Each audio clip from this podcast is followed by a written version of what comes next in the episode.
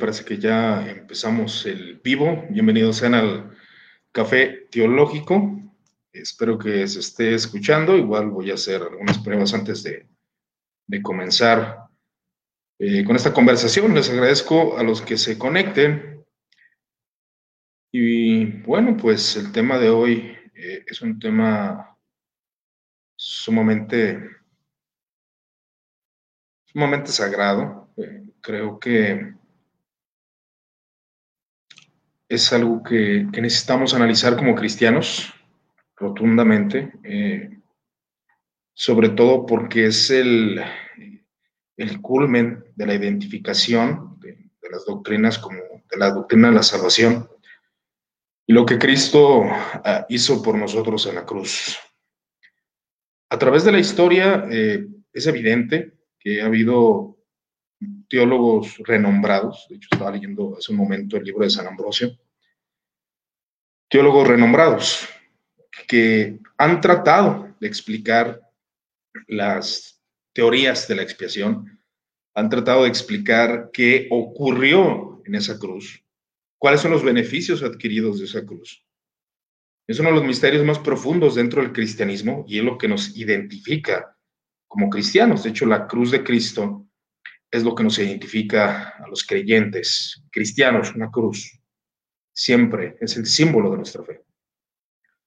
Pero la cruz del Calvario es tan profunda que nosotros como seres humanos eh, tan limitados solemos reducir el significado de la cruz con nuestras palabras y con nuestro razonamiento tan pequeño. Creemos comprender qué ocurrió en esa cruz, pero va más allá siempre somos seres humanos muy limitados. Pero bueno, antes de comenzar, quisiera saber si alguien me pudiera confirmar si se escucha el audio correctamente para comenzar con este café teológico sobre las teorías de la expiación, las teorías de la expiación. Vamos a ver algunas. Eh, creo que siempre hay desgloses dentro de estas postulaciones, siempre hay desgloses siempre hay maneras de percibir o vestigios diferentes o combinación de posturas, lo que lleva a, siempre difícil identificar una postura de algún sector doctrinal o de alguna iglesia. Es difícil, porque si se combinan muchas de estas, exposiciones. Pero sí me gustaría eh, saber si alguien me pudiera confirmar si se escucha el audio correctamente antes de comenzar con esta plática, si serían tan amables los que están conectados por favor, eh, confirmen si se escucha antes de, de comenzar. Igual voy a revisarlo, ya que de la identificación. Correcto, veo que sí se escucha. Muy bien, pues sean bienvenidos. Y como comentaba, este café teológico, pues bueno, aquí ahora me tocó estar solo. Eh, próximamente vamos a tratar el tema de la teología de la liberación y también estaremos tratando algunos temas eh, acerca de la mujer en el cristianismo y diversas postulaciones. Pero bueno, la teoría de la expiación.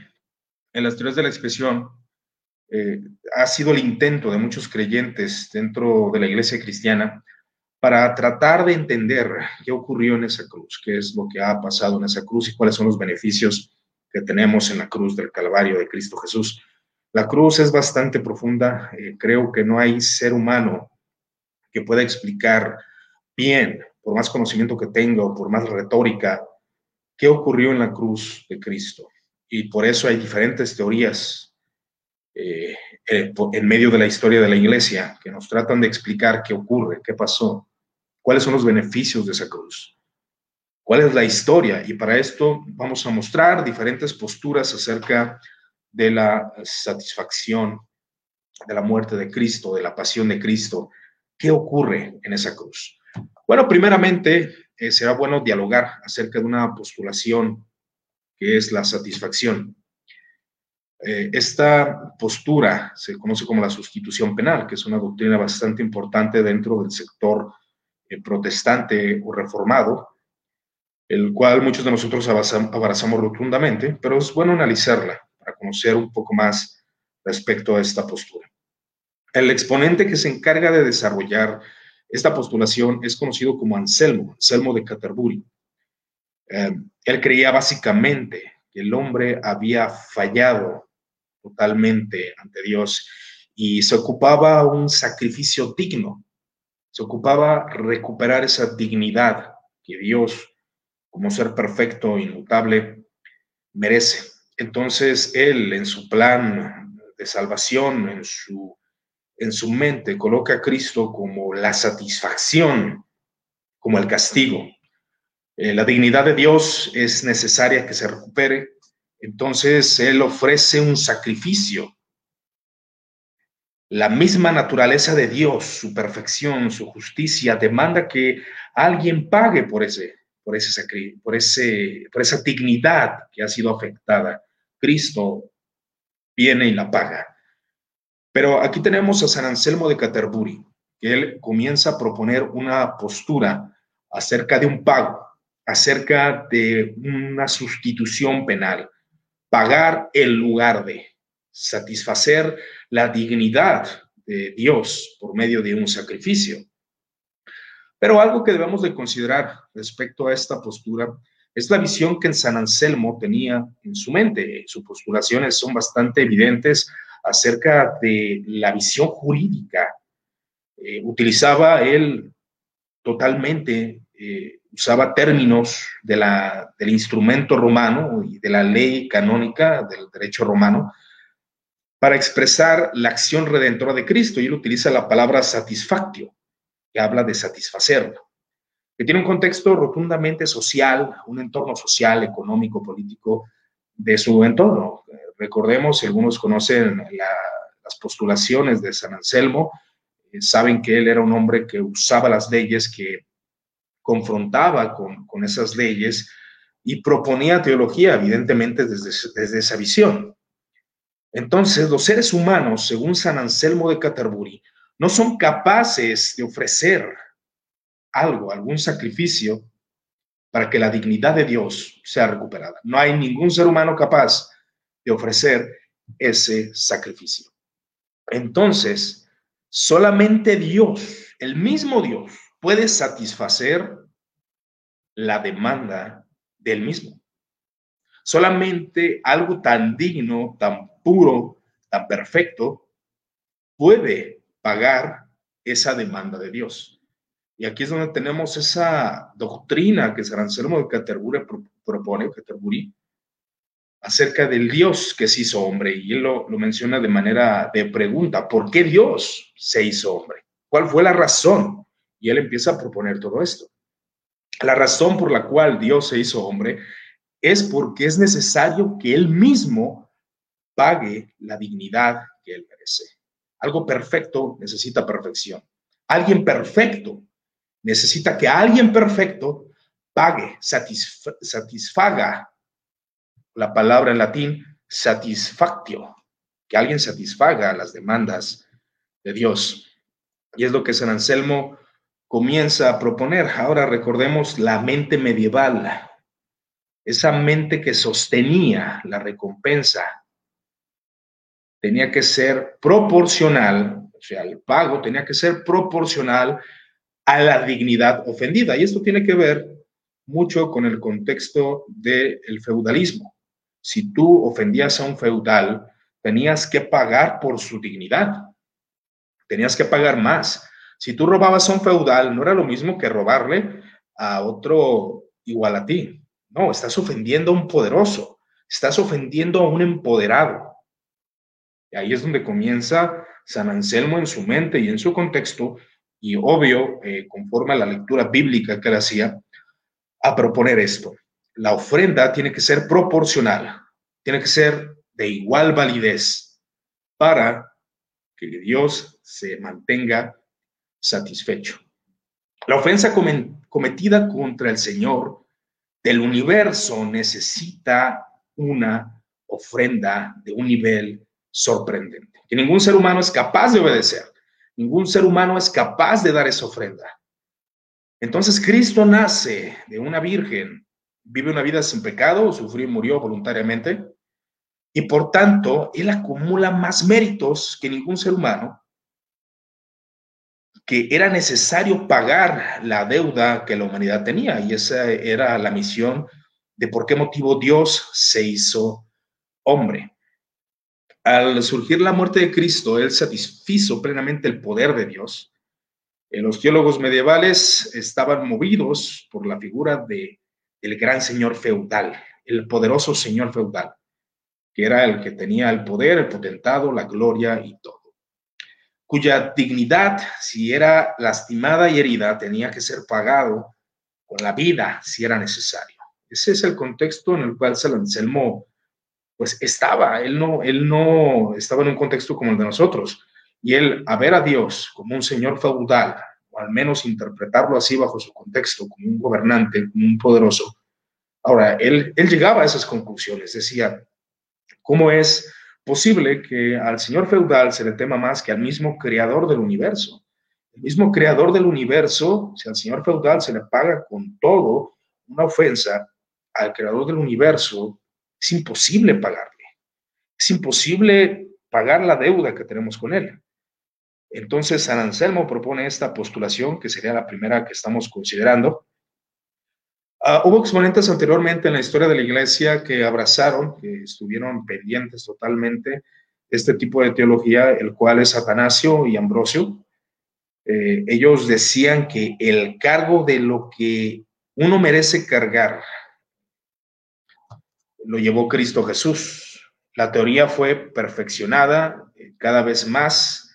Eh, exponentes declararon eso, declararon que nuestro castigo lo llevó Cristo, pero eh, San Anselmo comienza a proponer todas estas, todos estos desarrollos teológicos con la finalidad de poder proponer lo que se conoce como la sustitución penal, que es una doctrina sumamente importante para los teólogos de la Reforma para muchos teólogos medievales, que tomaron esta doctrina desarrollada por un gran exponente, San Anselmo de Canterbury, que se le conoce como uno de los primeros, o si no es el primero, que empieza a establecer lo que es la escolástica, y eso es bastante importante para empezar a comprender el desarrollo teológico. Entonces él en su famosa obra, Cur Deus Homo, o Por qué Dios se hizo hombre, muchos teólogos medievales posteriores empezaron a perfeccionar las postulaciones de San Anselmo de Canterbury. Y eso es algo que usted y yo tenemos que considerar. ¿Por qué motivo? Por la misma razón o por la única razón de que las doctrinas acerca de la sustitución o acerca de la expiación se van limando. Son posturas que se van limando y cada uno de los teólogos conocidos dentro del sector protestante evangélico y a un católico romano van tomando van tomando estas postulaciones y San Anselmo fue un gran exponente que trata de mostrar qué ocurrió en la cruz. Ahora, su postura cuál es? La sustitución penal. Es decir, que la dignidad de Dios fue afectada y alguien digno, totalmente digno, perfecto, santo y justo, debería de pagarle. En este caso, él paga en lugar del pecador, que es Cristo Jesús. Sustituye al pecador para recibir el, eh, la deuda y pagarla por esa gran dignidad de Cristo. La dignidad de Cristo fue lo que sustituyó eh, y aplacó lo que se conoce como, como la ira de Dios, la sustitución penal, que es un desarrollo bastante interesante respecto a esta postulación. Ahora, lo positivo de esta postura, que hay elementos positivos y hay elementos negativos respecto a esta postura. El problema con, estas postulaciones, ya muchos exponentes de la iglesia lo han propuesto y tratan como que de equilibrar su postura. Yo creo que es algo que tal vez nosotros en nuestra mente como cristianos debamos intentar equilibrar las postulaciones, que muchas veces caen en desorden, caen en un desorden impresionante. Y es donde usted y yo tenemos que proponer en nuestras mentes cómo equilibrar esto. Ahora, lo positivo de esta postura es de que intenta eh, tratar seriamente con el pecado del hombre. Intenta seriamente. El pecado del hombre es sumamente terrible, que no es posible pagarle a un Dios digno. Esa postura hace que nuestra mente tiemble, nuestro cuerpo, nuestro ser, no somos capaces de cumplir no somos capaces de pagarle a Dios. Y es necesario que alguien pague, que nos sustituya. Y ese es Cristo Jesús. Solamente la dignidad de Dios podía pagar las demandas de Dios. Entonces la gravedad del pecado humano se remonta y se muestra por medio de esta postura. La gravedad del pecado del ser humano. El ser humano está en una condición terrible y esta postura de este teólogo nos muestra esto. Ahora tenemos una rebelión totalmente indigna y salvaje ante el creador del universo. La santidad de Dios es incambiable y la perfección de Cristo es la única que puede pagar nuestra deuda. Eso es lo que propone esta eh, teoría de la expiación. Ahora, eh, el hecho de la culpa, esta teoría de la expiación nos hace ver a nosotros que la culpa es algo terrible, nos hace ver nuestro pecado, nos hace ver nuestras transgresiones a través de nuestra vida cristiana y antes de nuestra vida cristiana, nos hace ver esa realidad del pecado. Y es algo positivo dentro de la postura.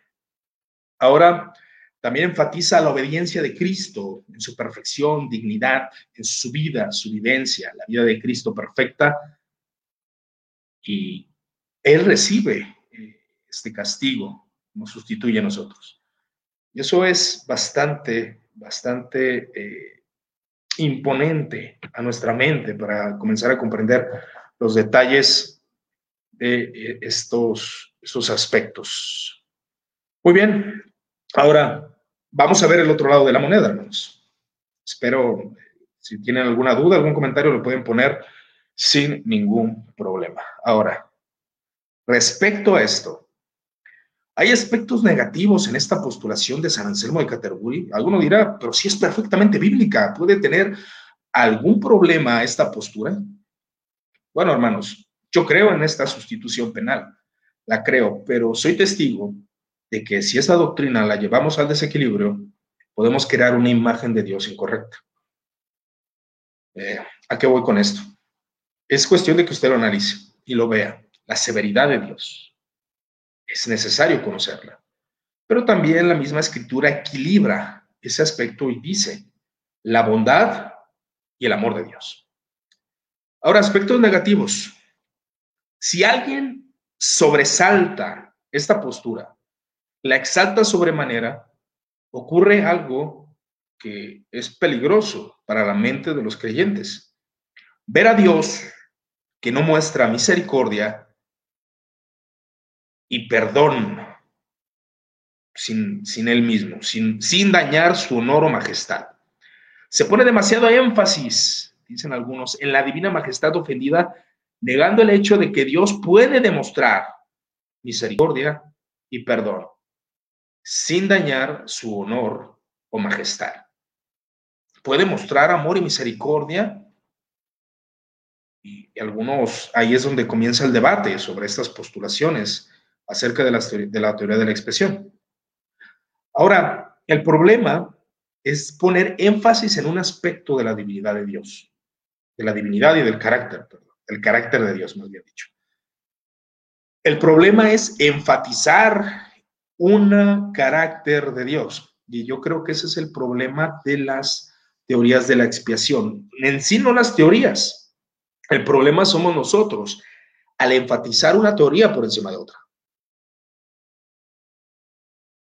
Es decir, en esta teoría, enfatizar, enfatizar la ira de Dios, la ira divina. Dios asume en la mente de muchas personas, por un desequilibrio de esta postulación, un juez cruel y sanguinario, dicen algunos, ¿eh? cabe mencionar que no es lo que yo creo, sino que muchos sí lo han hecho, sí se han desequilibrado, pero ahorita vamos a comentar cuál es el énfasis de la sustitución penal que debe ser usada correctamente en nuestra predicación, debe de ser usada correctamente para mostrar claro que sí, el hombre es culpable, el hombre es pecador y Dios es sumamente digno. Eso es algo que el cristiano debe de entender. Y nosotros debemos de comprenderlo. Pero llevar a un extremo esta postulación llevará a cada uno de nosotros a mostrar un Dios solamente de ira. Y esa es una de las demandas y de las objeciones que hacen algunos exponentes de, otras, de otros cortes tradicionales acerca de la sustitución penal. Entonces, la justicia de Dios puede ser vista desequilibradamente. Ese será un aspecto negativo. Pero debemos recordar que los aspectos positivos es que muestra la culpa, que muestra un Dios justo, un Dios santo, un Dios digno. Pero sobre enfatizar esta postulación puede llevarnos a eso, a mostrar un Dios totalmente severo y sin compasión, que es el error que muchos en la teología han caído. No porque lo propongan muchos teólogos reformados ni nada de eso, sino porque en la praxis o en la práctica de la predicación o de la comunicación de los atributos divinos por medio de la oratoria se comete el error de exponer un carácter o un atributo divino por encima de los demás. Yo creo que las teorías de la expiación, al menos en mi comprender, pueden ayudarnos a equilibrar todo esto, a equilibrar todas estas postulaciones para saber en qué momento hablar de la ira y en qué momento hablar del amor de Dios.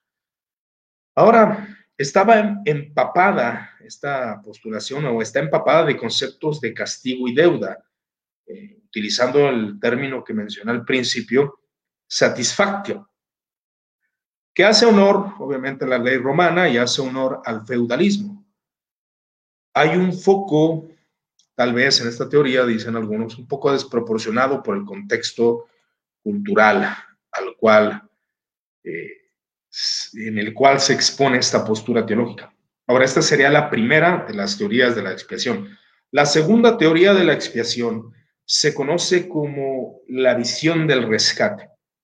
Dejamos a un lado a San Anselmo de Canterbury, en la Edad Media, y nos vamos más atrás. Nos vamos a un contexto donde no, las personas no están considerando tanto las leyes jurídicas, porque los exponentes que proponen todas estas postulaciones que vamos a hablar en un momento son cristianos que viven bajo un contexto más místico, más espiritual, es decir, estamos hablando de los primeros siglos de la iglesia, donde el paganismo abundaba, donde los mitos, aunque claro que la filosofía griega ya había derrotado algunos mitos, pero los mitos eran bastante abundantes también. Entonces ese es el contexto de los siguientes exponentes o de aquellos que sobresaltan en su teología esta postulación de las teorías de la expiación. La segunda postulación sería victoria, rescate. La victoria de Cristo, Christos Pictur, juntamente con la teoría del rescate. ¿Por qué están juntas estas dos? A veces en la teología, usted como experto teólogo o lector que es, se da cuenta que a veces es muy difícil identificar la postulación o sistematizar el comentario de algún teólogo. Es difícil. ¿Por qué? Porque tiene vestigios diferentes. Hay fusiones, hay combinaciones. Ahora, vamos a hablar acerca del Cristo victorioso, esta, teoría de la expiación. Esta teoría de la expiación se remonta a un, a un contexto cósmico, donde los seres espirituales, demonios, Satanás, los ángeles caídos están alrededor de esa cruz. Entonces hay una lucha entre el bien y el mal, los dioses falsos contra el Dios verdadero, demonios detrás de esas imponentes imágenes de los dioses griegos, de los dioses romanos, de los dioses egipcios.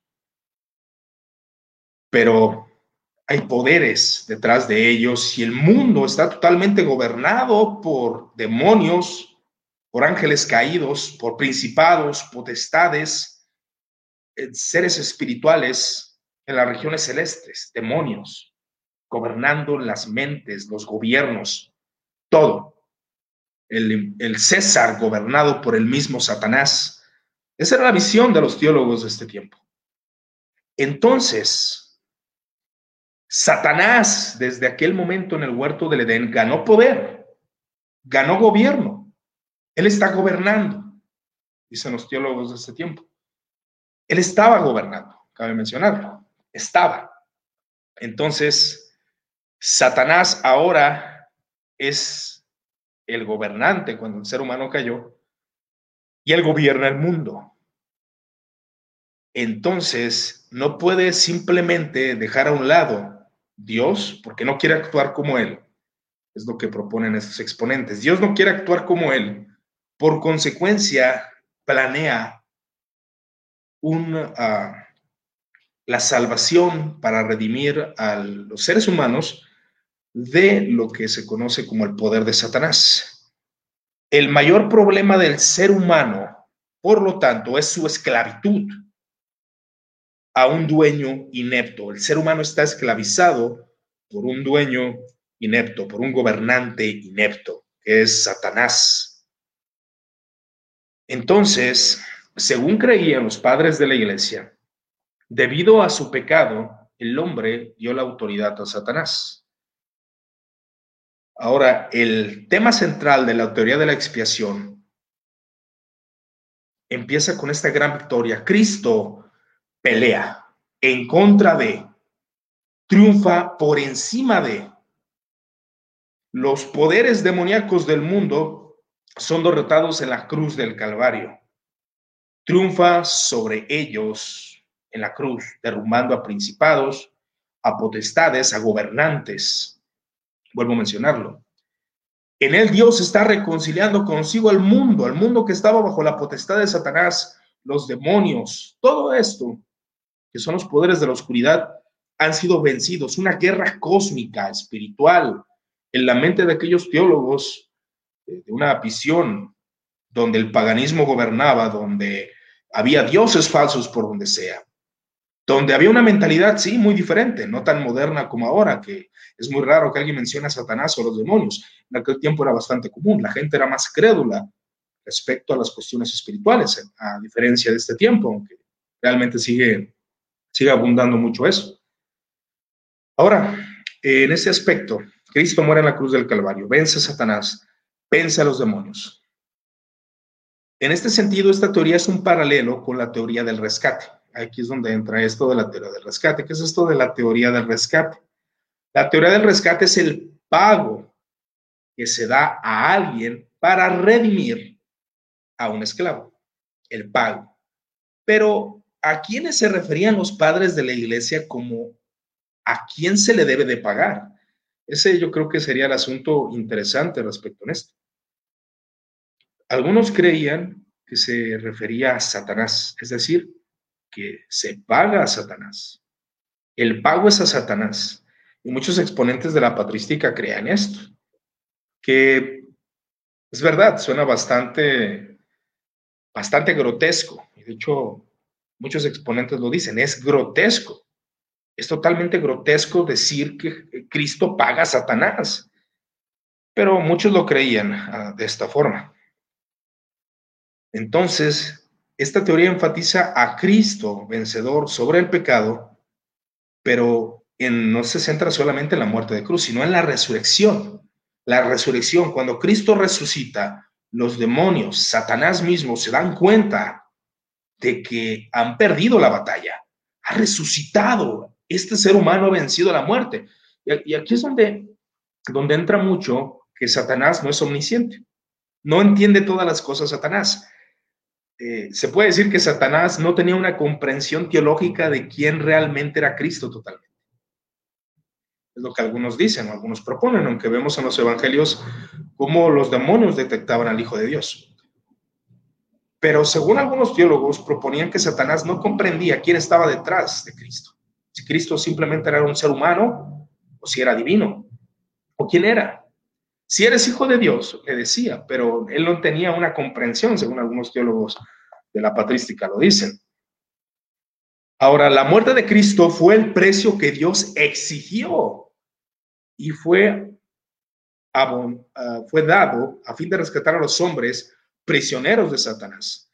Algunos, pocos creyeron que el precio fue pagado no a Satanás, como vengo diciendo, que sí había exponentes que creían. ¿Por qué? Porque Satanás era el gobernante del mundo. Perdón. Porque Satanás era el gobernante del mundo y, Cristo debía de pagar. por esos creyentes, es lo que proponen ellos. Ahora, esta teoría de la expiación, siendo honesto, yo no la creo, pero estoy exponiendo lo que estos hombres creían referente a eso. Ahora, eh, por, ejemplo, Gregorio de Niza, él, él insistió en el concepto de rescate eh, como una metáfora notable entre la relación con él mismo. Por medio de la caída, la humanidad pasó a estar en poder de y bajo el poder del diablo. Dios tenía que tratar justamente con el diablo para poder emancipar a sus cautivos, a los seres humanos, pensando que Jesús era un obrador de milagros, concebido virginalmente, el diablo decidió presumiblemente que sería convincente aceptar un cambio o un rescate por esos cautivos. Según esta exposición de Gregorio de Niza, era un trato entre Dios y el diablo, ¿no? Pero el diablo no discernió que la divinidad estaba unida a la humanidad de Jesús, que mencionaba anteriormente. O sea, Gregorio de Niza proponía que Satanás no entendía realmente cómo estaba la unión hipostática en Cristo. No lo entendía. Y él pensó, está bien, dame a este justo, dame a este recto, a este que nació virginalmente, milagrosamente por ti, a este hijo de Dios. Él va a morir. Y Satanás creía, según Gregorio de Niza, que iba a morir Cristo en esa cruz. Y no, y ahí, está bien, acepto el, pago. Y este ser humano perfecto por, por los humanos imperfectos. Pero él no entendía el plan de redención. Cristo resucita, se da cuenta que Jesús es Dios mismo, hecho hombre, la segunda persona de la Trinidad, rescata a los seres humanos y lo vence totalmente, pensando que él había ganado. Yo sé que esta postulación yo la, he escuchado y de hecho yo la he visto en películas y yo, ¿de dónde sacan eso? Decía yo. Pues sí, es una teoría expuesta por muchos exponentes, en este caso Gregorio de Niza, que creían eso. Ahora Juan de Damasco, el famoso Juan de Damasco, lo digo famoso por la controversia del concilio ecuménico, del, séptimo, concilio ecuménico, él creía eh, que el pago no fue Satanás, sino, por ejemplo, la muerte. O sea, el pago no fue Satanás, sino que el pago fue a la muerte. Ahora, eh, igual analizando, no sé si Juan de Damasco veía la muerte como una entidad, pero es muy probable que sí. Vuelvo a mencionar por el contexto cultural y teológico que tenían estos exponentes. Entonces, la teoría se focaliza no tanto al evento o al hecho de que Cristo cargara con la penalidad de los pecadores. Esta doctrina del Cristo victorioso, vuelvo a mencionar, la de Cristo victorioso es que él vence a Satanás, reconcilia consigo la creación, como dice Colosenses, de hecho, esa postulación yo sí la creo, Cristo victorioso, Cristo muere, reconcilia consigo la creación, vence a principados, vence a demonios, vence a los gobernantes, están abajo de su poder. Ya no están gobernando arriba, ahora están abajo. Y eso es algo que las Sagradas Escrituras se nos muestran. Ahora, del pago a Satanás, que ya viene siendo la teoría de la expresión del pago, que va unida con esta porque se creía en conjunto, eh, yo no encuentro base bíblica para eso, pero había cristianos que lo creían. Había cristianos que lo creían. Ahora, em, entonces esta, esta, postulación del pago y del Cristo victorioso eh, no propone que Cristo eh, fue castigado bajo la ira de Dios, no, no lo propone. De hecho, eh, esto lo creen muchas iglesias orientales.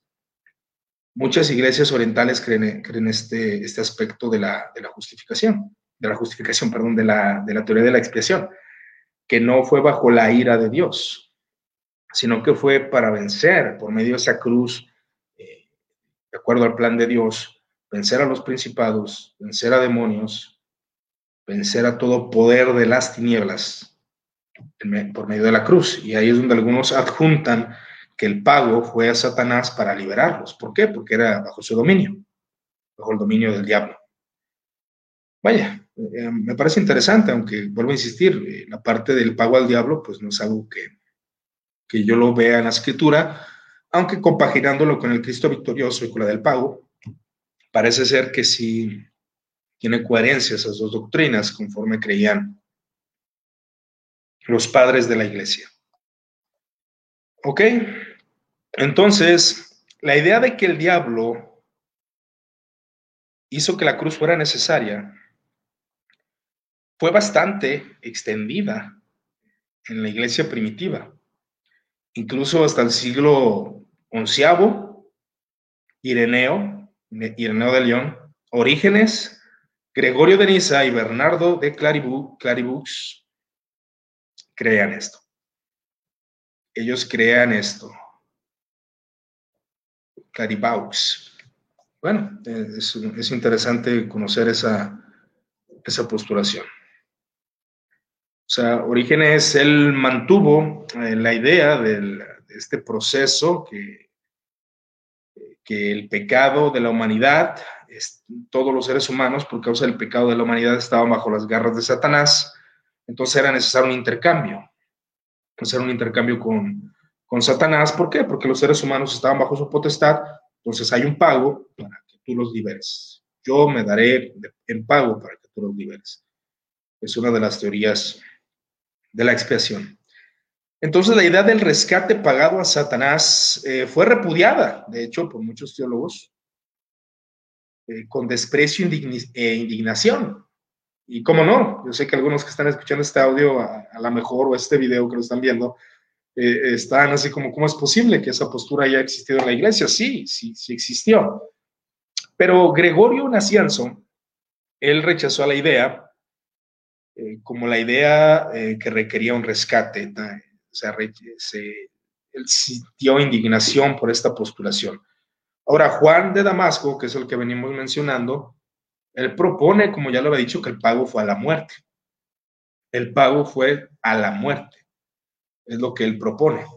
Entonces dice que la muerte, probando aquel cuerpo inocente y dador de vida, ella misma era destruida al devorar el cuerpo de Cristo, vomitando a aquellos que previamente había devorado la muerte. Pues, no sé si lo utiliza de manera alegórica o si, realmente lo creían como una entidad. La verdad, ahí sí les voy a fallar, pero sí, sí es algo bastante interesante. Ahora, em, no todos los autores eh, han creído desde este enfoque. Ahora, de hecho, Lutero creía al Cristo victorioso, Cristo Victor, o la teoría de, la victoria de Cristo, ¿no? él declaró que Jesucristo me ha redimido a mí, una criatura perdida y condenada, me ha rescatado y liberado de todos los pecados, de la muerte y del poder del diablo. No con plata ni oro, sino con su santa y preciosa sangre y con sus sufrimientos y muerte inocente. Esa, es la postulación, de hecho, del Cristo victorioso. Entonces, entre los teólogos contemporáneos hay alguien que la sostiene, llamado Gustav Aulen, quien cree que pese a que las figuras de los padres son crudas, ¿por qué? Por las figuras que acabo de mencionar, el pago a Satanás, la figura de eh, la muerte devorando a Cristo, es aquí donde, donde eh, cree que esta postulación contiene la verdad de que en Cristo Dios triunfa sobre el pecado, la muerte y el diablo. Y eso sí, es una postura totalmente bíblica. En un drama cósmico que nosotros no podemos ver, nosotros, o cuando se nos habló de Cristo, tal vez con las películas que vimos de Cristo, nuestra imagen era ver a un hombre padeciendo, a un ser humano, Tal vez hasta alguno de nosotros se preguntaba, ¿Cristo realmente existió? ¿Cristo quién era? ¿Era el Hijo de Dios? ¿Por qué murió en una cruz?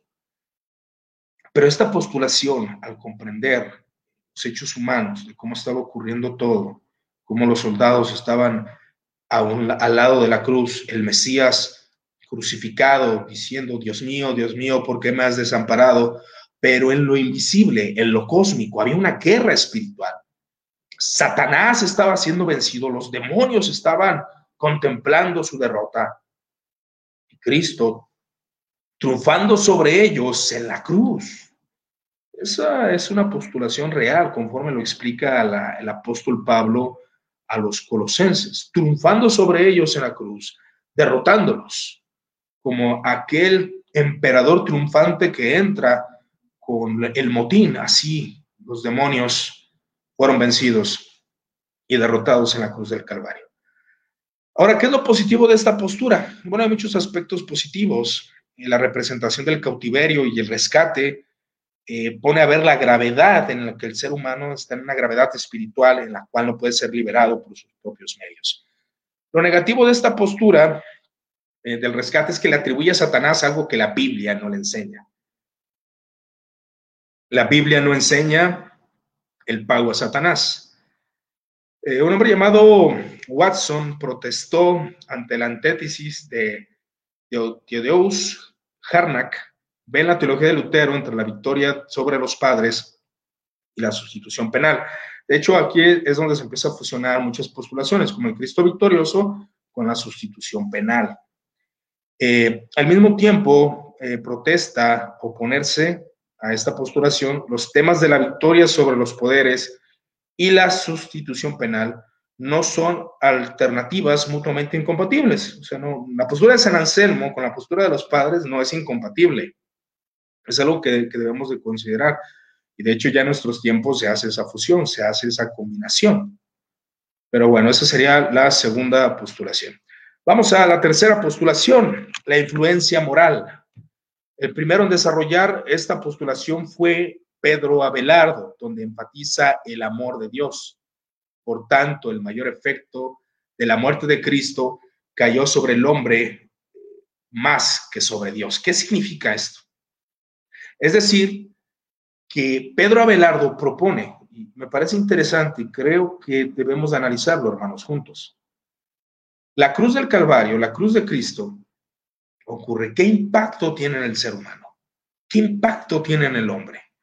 Lo que propone Pedro Abelardo es de que los hombres que ven la cruz de Cristo tienen un cambio radicalmente poderoso interno por ver el amor de Dios manifestado en la cruz. Y esta es la doctrina de la sustitución, la doctrina de, la expiación llamada influencia moral. Ese efecto es mayor y en el hombre causa un efecto en el cual lo lleva a postrarse. Y de hecho, siendo reales, esto ha pasado con muchos creyentes, con muchos cristianos que han llegado a Cristo entendiendo o viendo su muerte en la cruz que les ha impactado. Ahora esta visión se focaliza en el cambio de actitud que la muerte de Cristo produce en los pecadores. Es decir, que el pecador va por su camino, ve la muerte de Cristo y esta produce un impacto tan poderoso en él que lo lleva a querer cambiar. ¿Por qué murió ese hombre en la cruz? Él murió en la cruz por amor, por mí, por mi causa.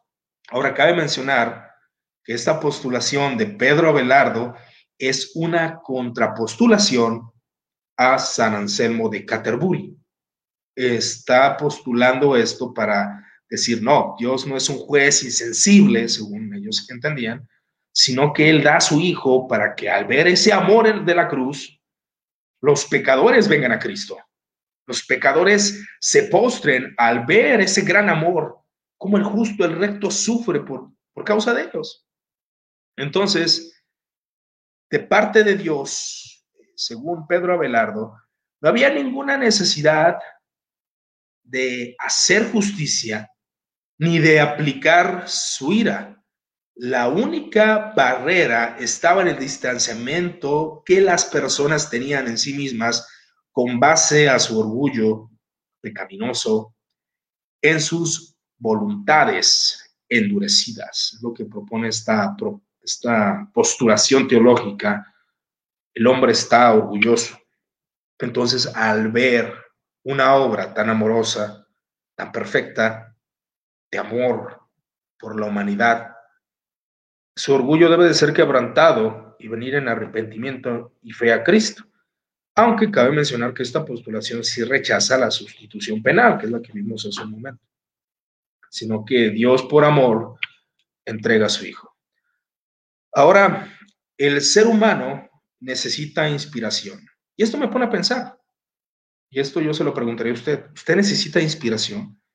Según lo que proponen eh, estos teólogos, de hecho un teólogo dice lo siguiente, lo que queremos es un amigo al que podamos sentir como hombre, alguien que se identifique con nosotros. Y aquí de hecho se desprende una de las teorías de la expiación que yo ya he mencionado, que se llama la teoría de la solidaridad, que también es una mezcla de diferentes posturas. Y quien precisamente nos acepte y nos ame, y nosotros aceptar y amar. Un amigo en el que podamos sentir que nos entiende, que nos comprende, que sabe de nuestras aflicciones. Que ahí sí, yo creo que sí hay base bíblica para eso. ¿Por qué? Porque el mismo escritor de los Hebreos nos dice que Él padeció conforme a nuestras debilidades, conforme a nuestros pecados, conforme a nuestros defectos. Y aquí, eh, Bernardo, quiero creer, eh, él um, trata de, desarrollar esto. Pedro Abelardo, Pedro Abelardo, perdón. Él eh, trata de verlo desde esa postulación. Quiero alguien que me entienda, alguien que haya sufrido, Cristo sufrió como hombre y me entiende. Entonces, aprenden que Dios sufre amorosamente con ellos en su alineación. Nos entiende, nos comprende.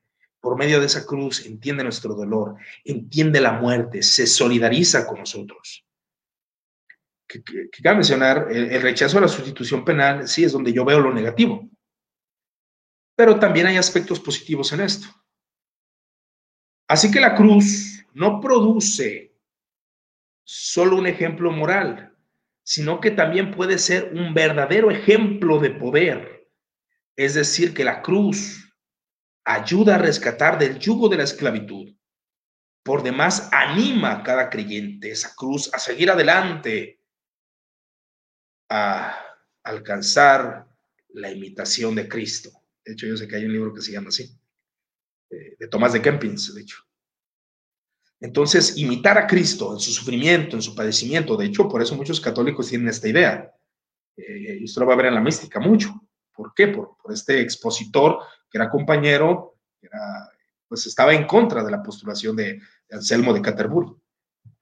Y eso es muy, muy interesante. Ahora, ¿en qué podemos encontrar estas postulaciones? Bueno, en Clemente de Alejandría. Clemente de Alejandría, de hecho, hay una idea de la teoría de la influencia moral de Jesús como ejemplo. Si sigamos el ejemplo de Jesús, Él nos influye moralmente, Él sufrió, obedeció, amó hasta el final, hay que obedecer, hay que amar como Él, ser como Él, ser inspirados por el hombre perfecto, por Dios hecho hombre. Y eso es lo que enseñaban estos exponentes. Pedro Abelardo, que es el que desarrolla o conceptualiza esta postulación, pero también hay un teólogo que no es muy querido, él es, es el Smart Chair, eh, es una palabra en alemán, ese apellido siempre se me complica, es, es conocido como el padre de la teología liberal. Y él dice lo siguiente, Cristo se identificó con los débiles y yo le pregunto, ¿es usted lo considera una verdad?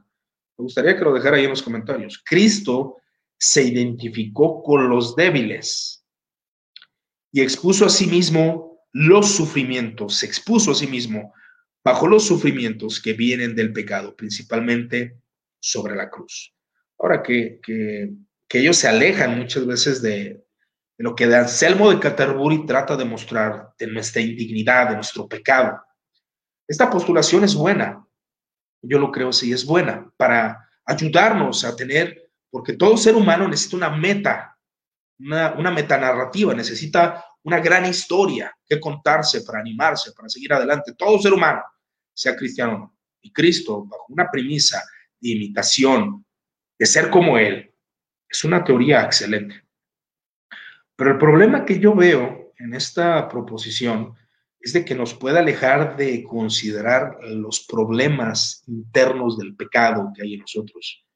Ahí es donde creo que deberíamos de tomarnos precisamente de la indignidad que nos propone Anselmo para equilibrar la postulación de Abelardo, que es bastante interesante.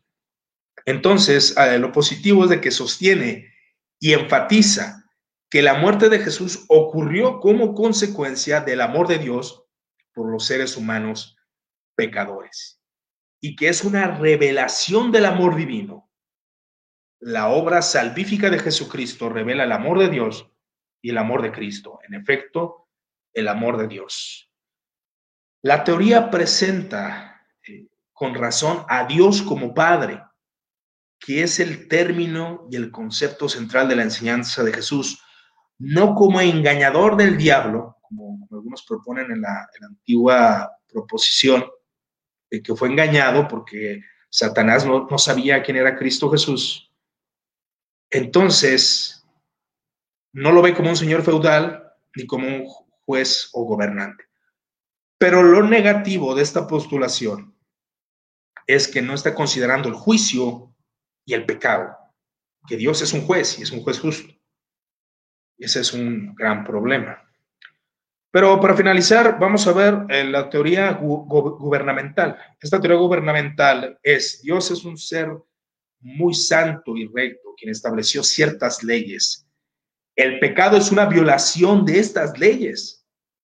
Las violaciones de la ley, con todo, no deben pensarse como ataque a la persona de Dios, como un ser individual privado, sino como ataque a su condición de gobernador y administrador de la ley, porque el pecado merece inherentemente un castigo. Y esta postulación eh, fue desarrollada por un hombre llamado Hugo Grocio. Fue el primero en exponer la teoría gubernamental. Estamos hablando del siglo 17 aproximadamente. Grocio vio a Dios como un gobernador del mundo que preserva su gobierno moral. Él utiliza el texto bíblico de Isaías capítulo 42, versículo 21. Intentó un terreno medio, este exponente, sobre los socinianos y sobre los calvinistas reformados. Contra los socinianos, él decía, que Dios exige el castigo por el pecado para mantener el orden moral del universo.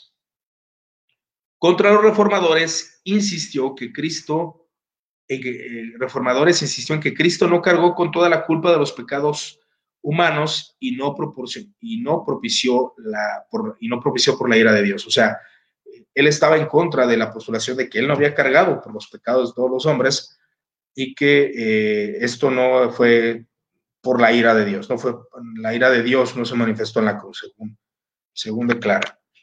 Entonces, eh, Grocio mantuvo que la muerte de Cristo fue una ofrenda real hecha a Dios y una ofrenda que muestra la justicia divina. A pesar de esto, el amor divino modificó las demandas de una justicia estricta, por lo tanto, Dios no necesitó exigir la, completa penalidad del pecado. La ofrenda de Cristo puso a Dios como favorable para perdonar los pecados de la humanidad y para restablecer el compañerismo de los pecadores. ¿Qué significa esta postulación? Es decir, Dios está como gobernante supremo, sus leyes han sido infringidas, el castigo lo recibe Cristo y por consecuencia Él ya va a perdonar todos los pecados aunque muchos combinan la postura de la, teoría gubernamental con la sustitución penal y da luz a muchos aspectos que aún Jonathan Edwards eh, creía. Entonces, Grocio argumenta que Dios se propuso usar los tormentos de Cristo para crear un ejemplo contra las faltas tremendas de todos nosotros. Es decir, que cuando vemos la cruz, bajo esta teoría, entendemos que ese es el castigo que nosotros como seres humanos merecemos. Ese es el castigo que merecemos como hombres. Entonces él propone esta, esta teoría de la sustitución o esta teoría gubernamental, más bien dicho. Ah, la muerte de Cristo no fue un castigo, por lo contrario hizo que el castigo fuera innecesario. No hay castigo. De hecho, ninguna pena puede ser atribuida o transferida a Cristo, declara él, porque el castigo no puede ser transferido a otra persona. El castigo es personal para el individuo. Si pudiera ser transferido, las conexiones entre pecado y la culpa sería cortada. El sufrimiento de Cristo, por tanto, no fue un soporte vicario de nuestro castigo, sino una demostración del odio de Dios por el pecado, una demostración que intenta inducir en nosotros el horror por el pecado. Ok, explicamos esto. El castigo de Cristo. El castigo, dice este exponente, no necesariamente fue por, eh, por una sustitución, sino que esa demostración era de lo que pasa con el pecado. Es decir, la muerte de Cristo es una manifestación del castigo que merece el hombre, aunque no fue, según este exponente, un castigo a Cristo, pero sí fue una demostración de lo que el castigo es. Es lo que propone este exponente. Entonces, lo que Dios hizo a través de la muerte de Cristo fue demostrar el sufrimiento que la justicia de Dios requería a nosotros si continuábamos en el pecado. Es una demostración de lo que es infringir la ley. O sea, no es como la sustitución penal de un castigo por, por lo que yo merezco, sino que es el ejemplo y la demostración de lo que yo merezco. Yo sé que suena un poco confuso, pero eh, no es lo mismo que él reciba el castigo mío a que él reciba, eh, bajo la ley de Dios, el castigo que merece su ley, o sea, el castigo que él da al hombre. Entonces, ahí es donde entra este aspecto de la doctrina gubernamental. La ley ha sido quebrantada. Cristo, eh, Cristo demuestra qué es o cuál es el castigo por quebrantar su ley. Pero él, al pagar o él, al sufrir su muerte en la cruz, los hombres eh, pueden ser perdonados por ese sacrificio, porque ahí se muestra la evidencia Ahora que hay, si hay combinación de la doctrina gubernamental con la sustitución penal, si ha ocurrido, si ha pasado. De hecho, los exponentes que proponen esto es Gregorio de Nacianzo. También Atanasio habló de los problemas divinos en cuanto al gobierno. El gobierno de Dios ha sido quebrantado y hay un castigo por eso. Pero el castigo de Cristo es la demostración de lo que debe de pasar al pecador pero vuelvo a mencionar, algunos lo conjuntan con eh, la sustitución penal, entonces dicen el castigo de la ira de Dios fue recibido eh, en Cristo y es donde se hacen mezclas de las posturas, ¿verdad? Entonces Cristo murió por todos los hombres, por cada individuo, decía este exponente, deseando que nadie perezca en sus pecados. Dios derramó gracia preveniente universalmente y esto dio su salvación a todos a través de la proclamación del Evangelio en todo el mundo. Y esto cabe mencionarlo porque muchas veces se cree que todos los cristianos creen la sustitución penal. Y es donde dicen, bueno, es que si Cristo padeció y murió por todos, ¿por qué todos no son salvados? Bueno, porque unos creen la, en la teoría de la de la expiación gubernamental. Son diferentes. O sea, para tener claro el punto, la gubernamental muestra el castigo que el hombre merece por recibir la ley, pero no significa que Cristo haya recibido el castigo imputado e impute justicia a otros. Eso es lo que la sustitución penal se desarrolla con la reforma. La gubernamental dice, Cristo muere porque era lo que el hombre merecía pero no significa que haya sido la, transferencia, o sea, es lo que no creía, no había una transferencia, sino que al creer soy perdonado, pero no hay una imputación de los méritos de Cristo, que, es algo que muchos cristianos no creen, por eso dicen, no, entonces, ¿por qué crees que si Cristo murió por todos, por qué Cristo, por qué la gente va al infierno? Bueno, porque ellos creen en la teoría de la gubernamental, no creen en la sustitución penal o en la imputación. Y hay cristianos que, wesleyanos, arminianos, de hecho, que abrazan esa, postulación. Entonces, ¿qué es lo positivo? Eh, conciba a Dios como soberano benevolente del universo. Um, idea descuidada en la concepción de, Dios de Anselmo y de Calvino, o sea, de, Anselmo y Calvino.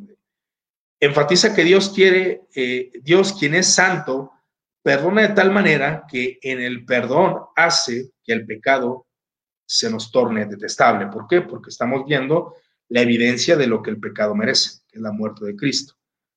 Que ahora, eh, vuelvo a mencionar, Jonathan Edwards también abrazaba esto, pero él lo juntaba con la sustitución penal. Entonces, eh, lo malo de esta teoría es que presenta a Dios como injusto porque enseña que el castigo es, es a una persona con el mero propósito de impresionar a otros. O sea, porque dice, el castigo es solamente para una persona, solamente para impresionar a otros, es lo que, lo que dice esta postulación, para que vean cuál es el castigo que el hombre merece, que es lo que propone la postulación gubernamental, mostrar al hombre qué es lo que merece ese castigo. O sea, ¿qué merece el transgreder la ley? Merece esto. Eso es lo que, lo que propone esta teoría.